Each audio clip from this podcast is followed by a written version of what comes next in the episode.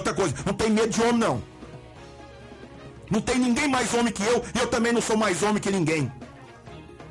O, de, o respeito tem que prevalecer. Se não quer que fale o nome, não faça nada errado. Não use máquina pública e não abuse do dinheiro público.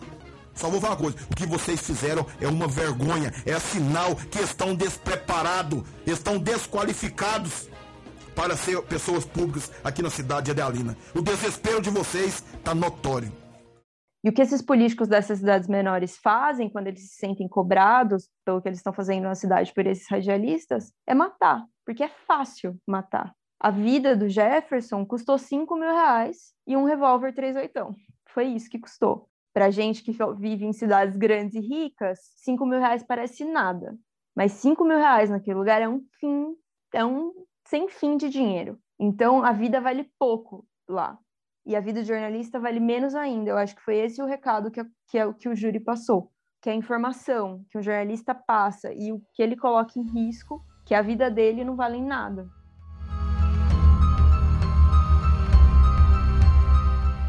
Jornalismo Sem Trégua é um podcast do programa Tim Lopes da Abrage, Associação Brasileira de Jornalismo Investigativo.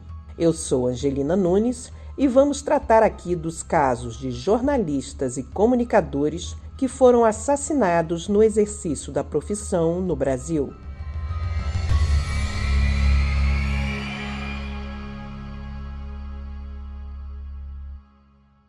Vocês ouviram no início desse episódio dois desabafos. O primeiro, na voz do radialista Jefferson Pureza no seu programa A Voz do Povo. Ele foi assassinado em 17 de janeiro de 2018.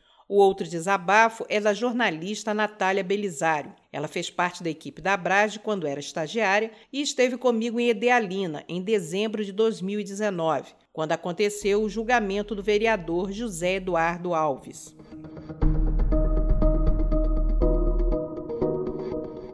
No episódio anterior, detalhamos as denúncias que o radialista divulgava em seu programa e que atingiam principalmente o ex-prefeito da cidade, João Batista Boiadeiro, e o vereador José Eduardo, que era chamado de vereador da transferência de votos.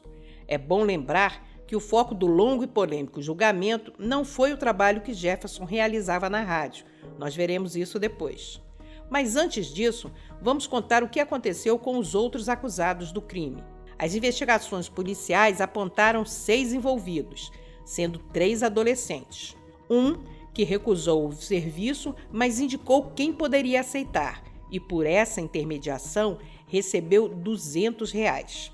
O crime foi negociado por 5 mil reais e um revólver calibre 38. Esse dinheiro iria para os outros dois, o atirador e o rapaz que foi chamado para pilotar a moto. Os três foram detidos em seus depoimentos, eles negaram o crime, mas reconheceram e deram detalhes de que foram procurados pelo vereador para cometer o homicídio. E como eram menores de idade, foram internados em uma instituição da região e cumpriram medidas socioeducativas. Quando aconteceu o julgamento principal, em dezembro de 2019, eles já tinham sido liberados. Já os outros três envolvidos tiveram julgamentos separados em 4 de outubro, foi a vez de Leandro Sintra da Silva.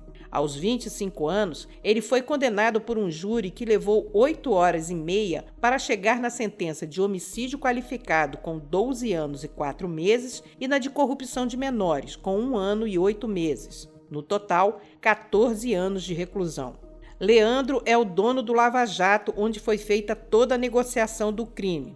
O advogado de Leandro entrou com recurso, mas não teve sucesso. Diante desse resultado, havia uma forte expectativa de um resultado semelhante para o julgamento do vereador José Eduardo e de Marcelo Rodrigues. Mas não foi bem isso que aconteceu, como analisa o jornalista Rafael Oliveira, que fez parte da equipe da Abrage em 2018.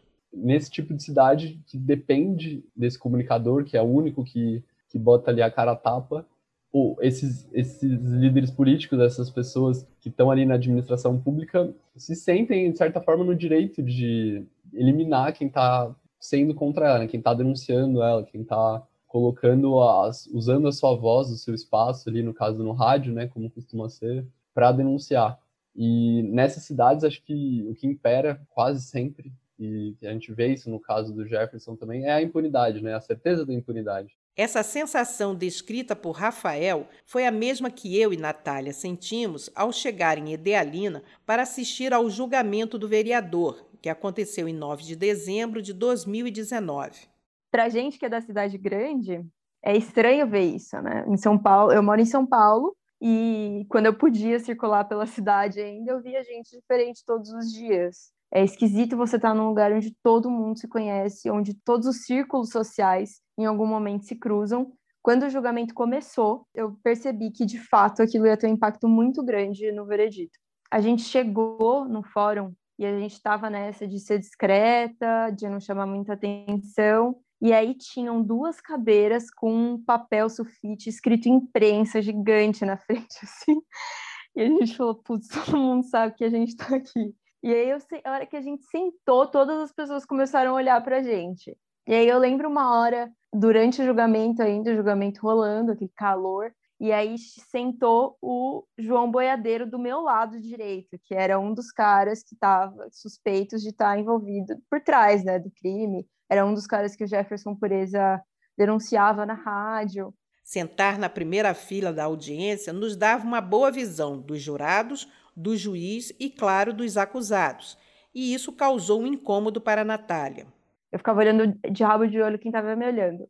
Mas eu acho que a coisa que mais me pegou, assim, durante o julgamento, foi os acusados ficarem olhando para gente e olhando no fundo do olho, assim, meio que quase era quase um enfrentamento. Tipo, ah, você veio aqui para ver isso, né? O que você está fazendo aqui?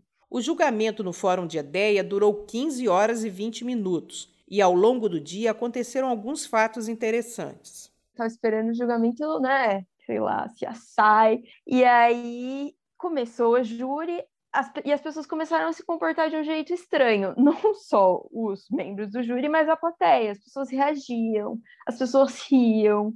E aí tinha uma mulher que estava bem na nossa frente e ela não parava de olhar para trás. E aí ela começou a olhar para trás. Sei lá, ela olhou uma, ela olhou duas, aí a Angelina, a gente começou a se cutucar, né? Putz, a mulher não para de olhar para trás.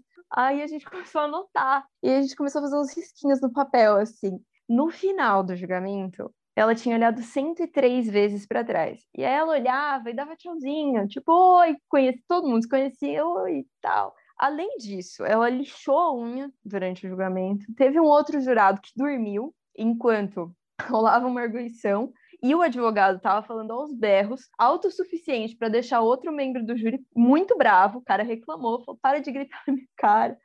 Enfim, foi, era uma cena meio, meio de novela, assim, sabe? Uma coisa meio tosca. E, e a gente estava ali para ver o julgamento de duas pessoas que mandaram matar uma pessoa entendeu? E tudo parecia, parecia que os membros do júri não estavam pensando nisso boa parte do tempo, sabe?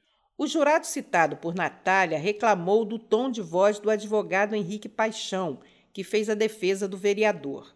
Naquela noite, o advogado que estava bem na nossa frente ficou surpreso com a reação do jurado, que gesticulava e dizia também em alto e bom som que se sentia desrespeitado pela gritaria do advogado e que estava até com dor de cabeça. Foi a deixa para que uma jurada ao seu lado abrisse a bolsa, tirasse uma necessaire preta com motivos florais e sacasse de lá cartelas de analgésicos e relaxante muscular. Outros membros do júri aproveitaram e pegaram a sua cota de comprimido. Um outro momento que gerou uma certa comoção na plateia foi quando o mesmo advogado apresentou o seu cliente, o vereador, abre aspas, como um homem simples que fala demais e faz tratamento com remédio controlado e tem surtos de vez em quando. Fecha aspas. Ele disse ainda que o apelido do seu cliente era Sanhaço, feito ao passarinho, o que arrancou risos da plateia. No seu teatro no júri, em cena, o advogado carregava no sotaque de moradores do interior e usava expressões do campo, que eram bem recebidas por alguns jurados e pela audiência. O ponto alto foi a apresentação de fotos íntimas encontradas no celular de Jefferson, além de textos de mensagens particulares que o advogado classificava de picantes sobre os encontros do radialista, como lembra Natália Belisário.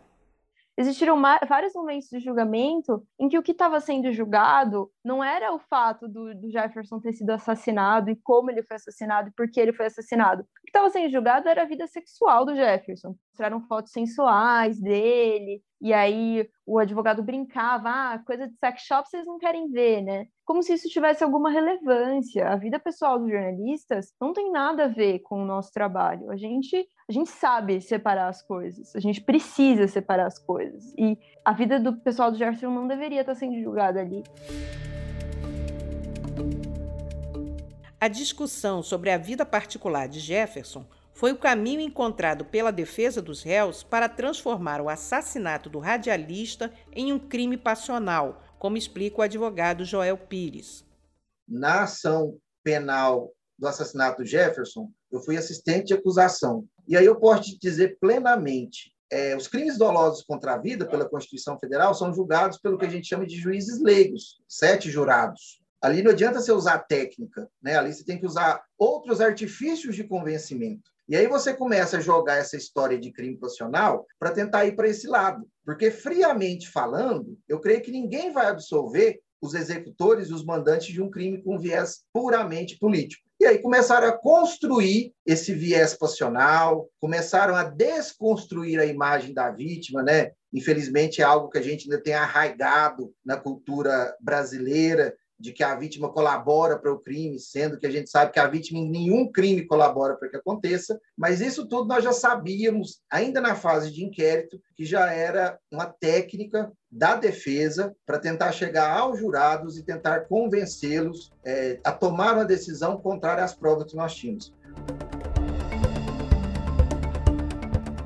O julgamento se estendeu até tarde da noite. Pouco depois das 11 horas, o juiz fez um intervalo para que os jurados respondessem aos quesitos. Nesse momento, o plenário foi esvaziado.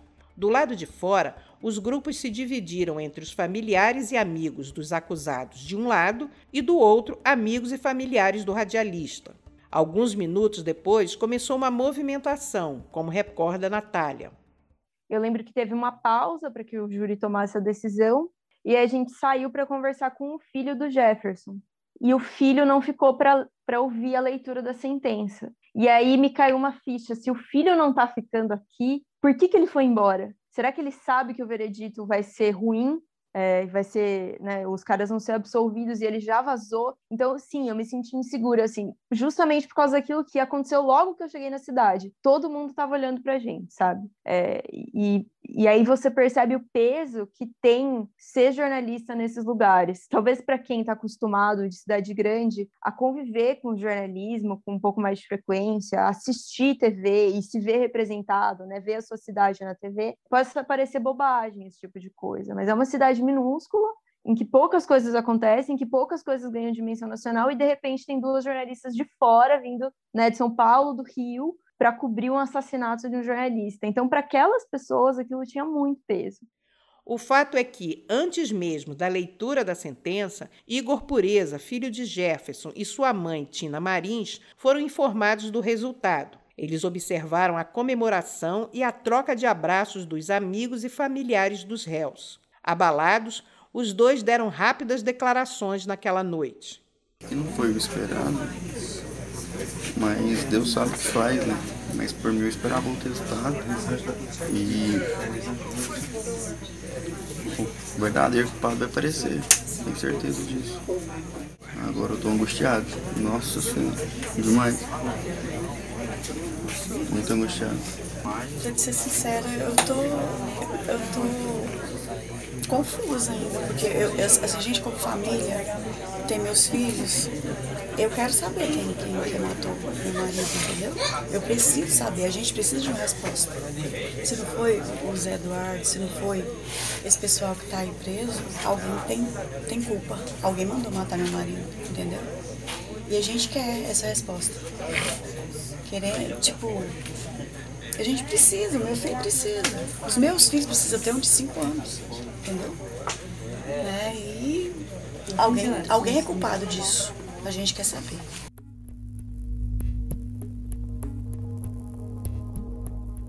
Pouco antes da meia-noite, a sala foi reaberta e o juiz Aloísio Martins Pereira de Souza leu a sentença. Os jurados votaram e, por maioria de votos, eles reconheceram a materialidade e a autoria do crime, mas mesmo assim absolveram os dois réus no crime de homicídio. No entanto, condenaram os dois pelo crime de corrupção de menores. Assim, em razão da soberania dos vereditos, ficam os acusados José Eduardo Alves da Silva e Marcelo Rodrigues dos Santos absolvidos da imputação do crime de homicídio, porém condenados pela prática do crime previsto no artigo 244b da Lei 8.069 no vídeo gravado naquela noite, é possível ver, durante a leitura da sentença, que os dois réus estavam sentados ombro a ombro. Trocaram alguns olhares, cochichos, e o vereador estava até mais relaxado, com o braço direito atrás de sua cabeça, recostado na cadeira. Nesse clima descontraído, ele acompanhou o final do julgamento. Ao assinar o documento, depois, ele ficou sério. Já Marcelo sorria para a câmera. Os dois estavam vestindo camisa social azul clara com linhas verticais branca. Enquanto Marcelo arregaçou e dobrou as mangas da camisa quase até os cotovelos, a camisa do vereador estava um pouco amarrotada por fora da calça bege, o punho abotoado. No pescoço, apenas um botão livre. A barriga saliente era visível, bem diferente do corpo magro das suas fotos quando foi detido no início das investigações no ano anterior. Na prática, a condenação de corrupção de menores do vereador foi de três anos de reclusão em regime fechado. Na avaliação por ser réu primário e não responder a nenhum outro processo, ele aguardaria esse período em liberdade até o trânsito em julgado. O seu advogado entrou com um recurso para a redução dessa pena. Já Marcelo, por conta de um crime anterior por envolvimento em tráfico de drogas, teve a sua pena de quatro anos e dez meses de reclusão em regime fechado transformada em semiaberto. Nos bastidores, o advogado Henrique Paixão, agora sem o sotaque do interior que usou a exaustão durante sua fala no tribunal, considerou coerente o resultado que foi favorável ao seu cliente.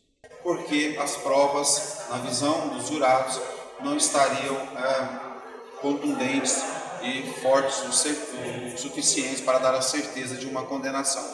Mas, por outro viés, também reconheceram, em razão de que o acusado Zé Eduardo e o acusado Marcelo é, teriam conversado com menores de idade sobre a possibilidade de agenciar eles para matar Jefferson Pureza, o Tribunal do Júri reconheceu que eles deveriam ser condenados por corrupção de menores e eles restaram então condenados a uma pena arbitrada em três anos e três anos de, de, de reclusão eh, inicialmente em regime aberto.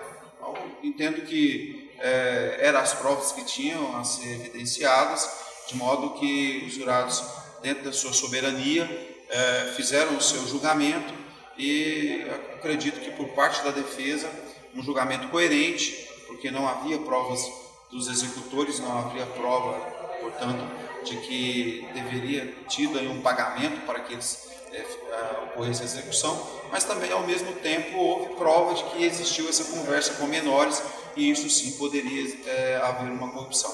Então a gente entende que foi um julgamento que teve coerência com o processo é, e agora o desdobramento é a soltura desses dois acusados que ficaram é, presos por praticamente dois anos dessa imputação e a, o processo permanece é, em aberto, a, aguardando ainda uma possível identificação desses autores ou outros envolvidos nesse processo.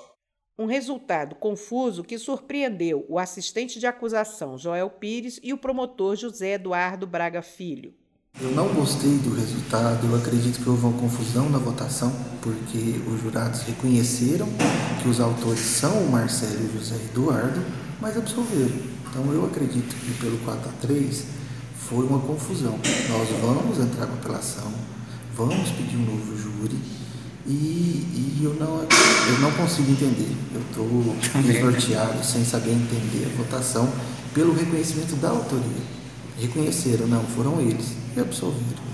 O resultado ele não foi tão ortodoxo assim, porque Conselho de sentença reconheceu a autoria, o envolvimento tanto do José Eduardo quanto do, do Marcelo no homicídio do Jefferson Pureza com autores. Acontece que no quesito obrigatório, aquele que se não apresenta fundamento, absolveram. E também reconheceram é, a condenação com relação ao crime de corrupção de menores. Sim, para resumir, eles foram condenados no crime de corrupção de menores. Do homicídio, não? Não. Reconhecer a autoria. Reconhecer a autoria do crime de homicídio. Os jurados reconheceram, falaram, eles estão envolvidos no homicídio do Jefferson Pureza. Só que eu absolvo porque eu quero absolver. Em resumo, menos de 12 horas depois, os dois réus estavam fora das grades. O vereador, inclusive, foi comemorar sua vitória com amigos num churrasco em uma fazenda. E o vídeo desse encontro circulou nos grupos de WhatsApp dos aliados em Edealina e Edéia. O churrasco foi no dia seguinte à leitura da sentença, mas a comemoração começou na véspera, pouco depois do resultado do julgamento, como conta Ingrid Alcântara. Ela estava na casa quando aconteceu o crime em Edealina em 2018 e, naquela época, estava grávida de quatro meses da filha de Jefferson. O advogado Joel Pires também recebeu vídeos da comemoração. Daí no, o julgamento acabou, acho que uma hora da manhã, meia-noite por aí. Quando a gente chegou em Idealina, já tinha gente soltando foguete. Idealina é uma cidade muito pequena. E no outro dia, o dia inteiro, foguete, foguete, foguete e carreata, e eles fazendo vídeo esse vereador. Eu simplesmente falei para minha mãe: eu quero ir embora agora para Goiânia, eu não aguento isso daqui. Mas o juiz deixou, diante das penas, que eles recorressem em liberdade. O alvará não foi expedido na hora, expediu-se no dia seguinte. E aí eu recebi vídeo, sim, de pessoas do grupo político, é importante isso, eu não tenho nada contra a família comemorar, mas não eram apenas e tão somente familiares, era o grupo político do José Eduardo, o grupo político do ex-prefeito, comemorando com carro de som, comemorando com fogos de artifício a soltura dele naquele momento. A promotoria entrou com recurso e pediu um novo julgamento. Por conta da pandemia, nada foi feito em 2020 e não se sabe quando será analisado o recurso ou se haverá novo júri. Joel Pires, que atuou como assistente de acusação, explica alguns motivos do recurso. No primeiro momento, tanto o promotor de justiça quanto o assistente de acusação, nós pleiteamos ali já o recurso, porque nós entendemos que os jurados fizeram confusão e que a decisão foi contrária às provas dos autos. Por quê? Tanto o Marcelo, quanto o Leandro, quanto o José Eduardo, eles eram, lhe eram imputados e eles foram julgados pelas condutas de homicídio qualificado e corrupção de menores. Então, no processo, no procedimento do Tribunal do Júri, julga-se primeiro o homicídio e depois os crimes conexos, sendo que um dos crimes conexos é corrupção de menor. Primeiro ponto é esse. Então, eles foram absolvidos do homicídio, porém foram condenados na corrupção de menor. E o que, que se trata da corrupção de menor? Contratar os menores para executar o Jefferson. Então, para nós, aí já há uma decisão contraditória. Como que eu absolvo-os de ser mandante, mas condeno-os por contratar os executores? E aí nós descobrimos, após o júri, que uma da, dos jurados saiu do fórum num dos intervalos, quebrou a inviolabilidade da comunicação dos jurados. Num jurado, num, num, num, você estava aqui acompanhando, no intervalo que houve à tarde, intervalo de lanche, esse jurado saiu do fórum, saiu do prédio, saiu do lote, foi até a rua do fórum e depois regressou. E isso, independente de qualquer coisa, quebra um dos pilares da imparcialidade dos jurados, que é a inviolabilidade da comunicação. Passado mais um ano do julgamento, o amigo de Jefferson, o DJ Marlon Prado, não se conforma até hoje com o resultado.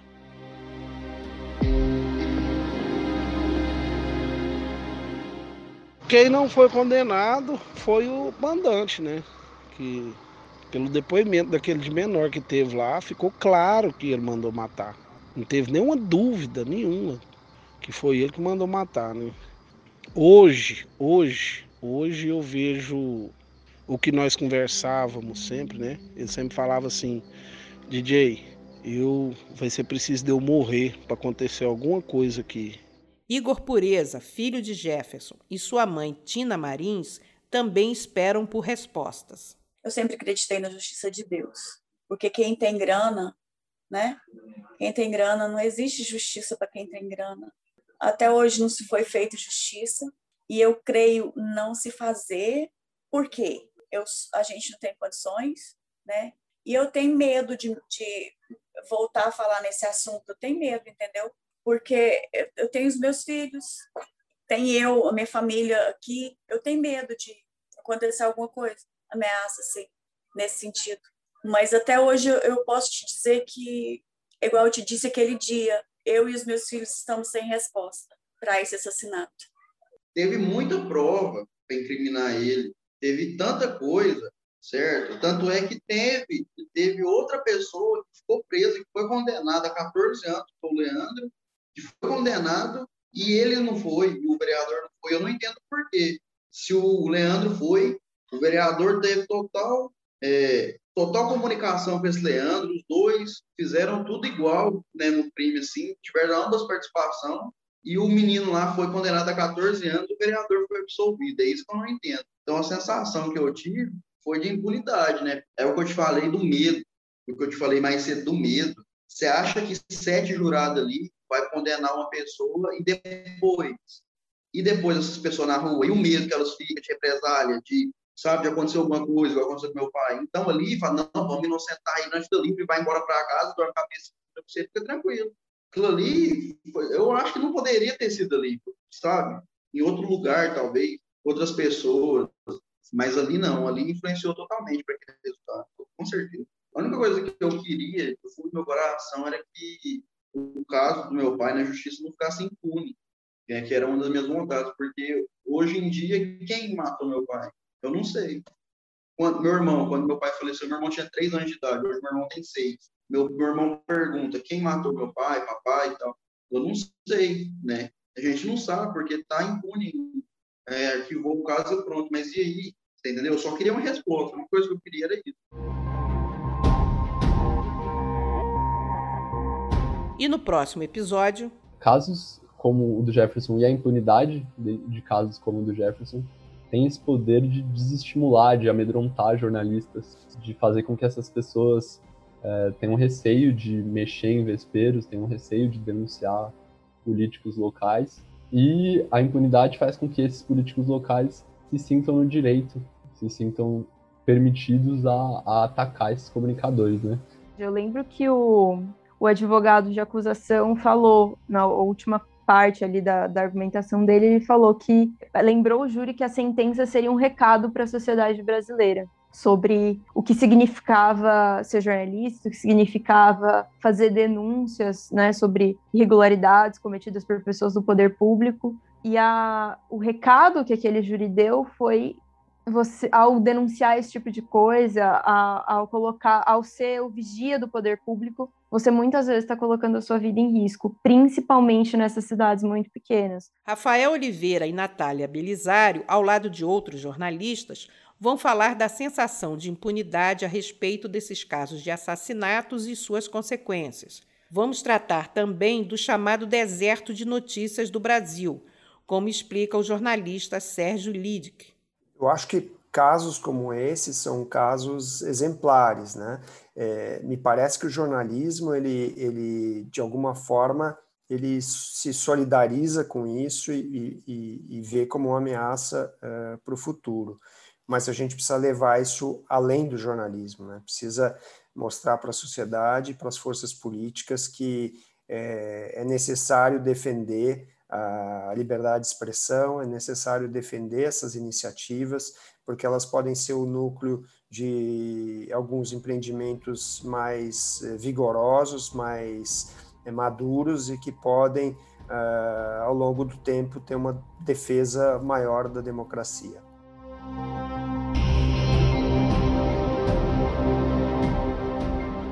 Neste episódio foram usados áudios do julgamento do caso em Edealina e entrevistas produzidas pela equipe da Abragem em dezembro de 2019 e outras realizadas remotamente em 2021. Foram usados também áudios do programa A Voz do Povo. O podcast Jornalismo Sem Trégua tem reportagem, roteiro e narração de Angelina Nunes. A produção e a identidade visual é de Bruna Lima. A edição de áudio é da agência Miragem.